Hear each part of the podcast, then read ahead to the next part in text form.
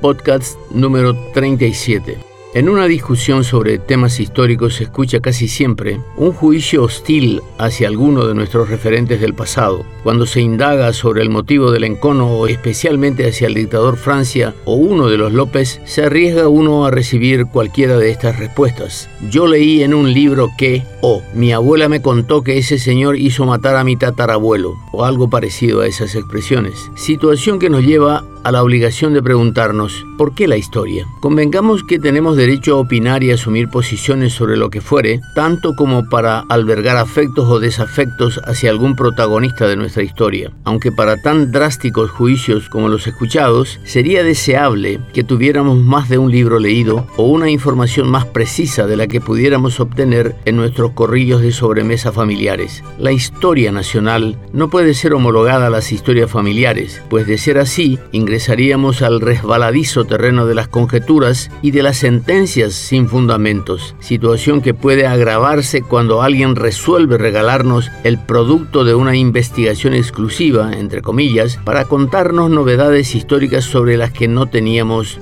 noticias, sentenciando de paso que se sabe poco del asunto porque el sujeto ni siquiera se molestó en asomar las narices sobre las numerosas obras que tratan el tema. Debiéramos reconocer que muchos capítulos de la historia del Paraguay han sido desfigurados o tuvieron al menos relatos inexactos de los hechos. Ambos fenómenos impidieron que obtuviéramos de los mismos conclusiones claras o lecciones aprendidas, por lo que seguimos discutiendo más por el aporte de nuestras broncas o prejuicios que por las convicciones que nos depare una lectura precisa y metódica de la historia, y porque también es frecuente que, en el afán de saber, muchos legitimen sus prejuicios leyendo exclusivamente aquellos textos o autores que coinciden con su visión de las cosas. En la introducción de un libro que escribió el quien les habla, Verdades y Mentiras sobre la Guerra de la Triple Alianza, exponía, la historia se debe al rigor, a la necesidad de ser precisa, en lo posible justa, pues si incide en la memoria colectiva de los pueblos e inevitablemente contribuye a construir sus identidades simbólicas, la responsabilidad de escribirla obliga a la inquietud por la verdad.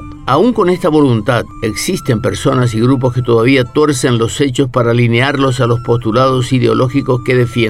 una prueba del fenómeno y sin ir más allá del departamento de San Pedro de nuestro país, tenemos al autodenominado Ejército del Pueblo Paraguayo, que en cualquiera de sus apariciones públicas enarbolan en sus banderas una imagen del doctor José Gaspar de Francia, personaje que parece ser el referente histórico de la izquierda nacional, pero que si estuviera vivo y al tanto de lo que postulan y ejecutan semejantes acólitos, los haría fusilar a todos. Otros más quieren mostrarnos a las figuras del pasado con una estética de Hollywood y sus producciones filmográficas, especialmente los que hacen uso de los medios audiovisuales o gráficos y entre los que se incluyen a cineastas o ilustradores porque la mayoría suele representar a nuestros personajes ilustres como los superhéroes de la ficción, altos, bellos, de ojos claros, de buen estado físico y valientes hasta la temeridad, expertos en todas las armas, de puntería infalible con las de fuego y exitoso con las mujeres, junto a otras virtudes si las hubiera.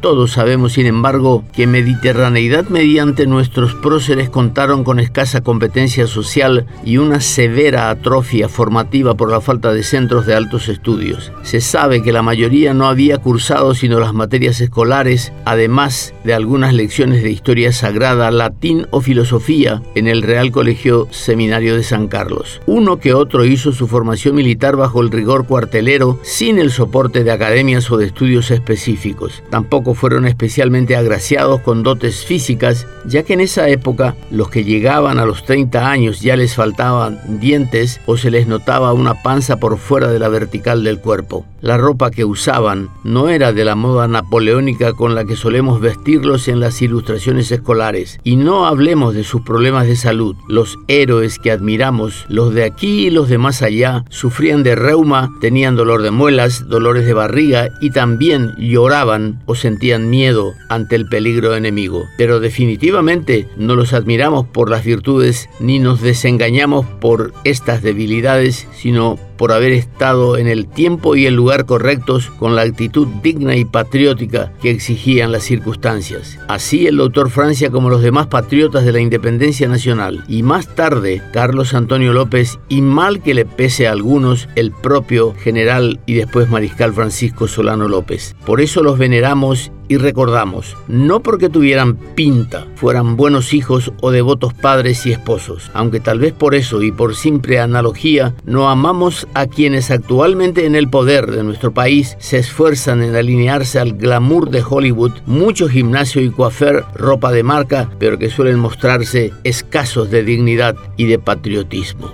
Siguiendo con el análisis en el intento de explicar por qué estudiamos o deberíamos conocer más profundamente la historia de nuestro país, deberíamos reconocer que en el Paraguay se difundió mucha fantasía como historia, con relatos que no tuvieron al parecer el genuino interés de revelarnos lo que fuimos, sino más bien satisfacer simplemente nuestra vanidad de linaje, aunque lejos, muy lejos, de mostrarnos la realidad de nuestros auténticos orígenes. Las distorsiones comienzan con la crónica de la presencia de los primeros europeos en estos territorios y son muchas pero atengámonos a lo más difundido. Por ejemplo, el mito del pacifismo de los nativos. Al contrario de lo que nos contaron, se sabe de varias guerras de resistencia a los europeos aquí, y fueron especialmente violentas las de 1539 y 1542. En 1543, por ejemplo, los cario guaraníes habían pactado una alianza con los agaces, indios canoeros del Chaco Paraguay, para hostigar a los blancos por tierra y por agua. Es lo que nos cuenta Florencia Roulet, quien hizo de este tema su tesis doctoral, la resistencia de los guaraníes del Paraguay a la conquista española entre 1537 y 1556. Con un título parecido al de Roulet, Luis Necker registró en un estudio publicado en 1983 que se registraron 23 guerras de rebelión entre indígenas naturales del Paraguay y los españoles entre 1537 y 1662, todas ellas con graves pérdidas para la población original. Después tenemos otro tema, genocidio antes que civilización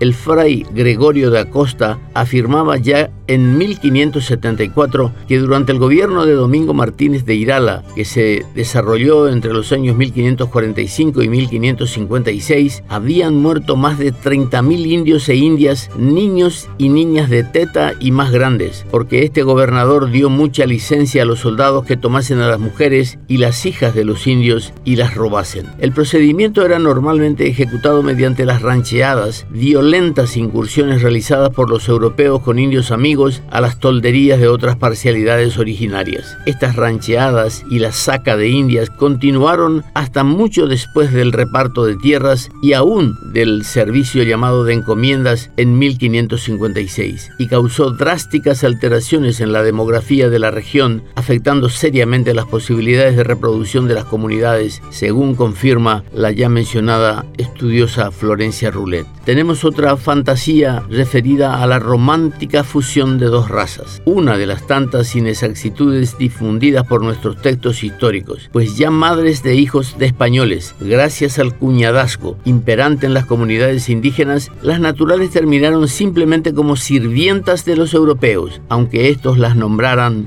criadas, con obligaciones más exigentes que las que demandaban sus pares indígenas masculinos, pero con ninguna de las reciprocidades que recibían de estos. Y fueron además varias criadas para un solo español, por lo que aquellas relaciones adquirieron más las características de un harem que el de una familia. Fue la razón por la que el clérigo Martín González, uno de los cronistas de mayor interés, que mayor interés puso en evidenciar aquellos excesos, calificó de paraíso de Mahoma las costumbres que imperaban en Asunción. Otra fantasía se refiere a las encomiendas, que en realidad el sistema fue simplemente una forma de expresar la esclavitud. La posibilidad de una vida arreglada a un servicio voluntario, amigable y libre de los indígenas a los extranjeros fue lesionado fatalmente por el sistema de encomiendas. De acuerdo a lo que afirma otro historiador paraguayo Carlos Subizarreta. La amalgama de razas, mentado por algunos, es aún más perversa si se considera que demasiados autores e infinidad de documentos dan cuenta de la existencia de naturales esclavos desde el mismo momento del inicio de la conquista. Lejos de la protección que pretendía el sistema de encomiendas posteriormente implementado, que los indios no contraten ni sirvan a otras personas, que los encomenderos no debían contratar sobre sus indios ni prestarlos a otras personas, que no debían darle excesivo trabajo, que le curaran sus enfermedades y que los adoctrinaran en la religión, los nativos no fueron sino esclavos. Los ejemplos abundan. En el testamento del gallego Pedro Arias, fechado el 25 de octubre de 1547, se leía lo siguiente. Tengo un esclavo que se llama Juan, otro esclavo que se llama Martín, y una esclava Chané que se llama Inés, y un esclavo muchacho que se llama Rodrigo. Estos nativos eran por lo general niños y adolescentes. Pero en aquel 1545, más instalados y ya conocedores del idioma, los colonos no se sentían tan dependientes de los aborígenes como para temerlos, y nadie propuso, como en 1538, volver a ganar sus favores con buenos modos. No hubo ninguna duda para hacerle la guerra y castigar cualquier desobediencia, destruir sus aldeas y sus rosas y en exigirles como prueba de su docilidad que en el futuro entregaran a los vencedores a sus mujeres, hijas y hermanas. Desde febrero de aquel año, estamos refiriéndonos a 1538, principió la guerra civil, según la versión de Félix de Azara. La misma fue de tal magnitud que algunos naturales ya domésticos llegaron a matar a los españoles a quienes servían en sus propias casas y a otros que pillaron en sus pueblos. Ante la gravedad de la situación, Irala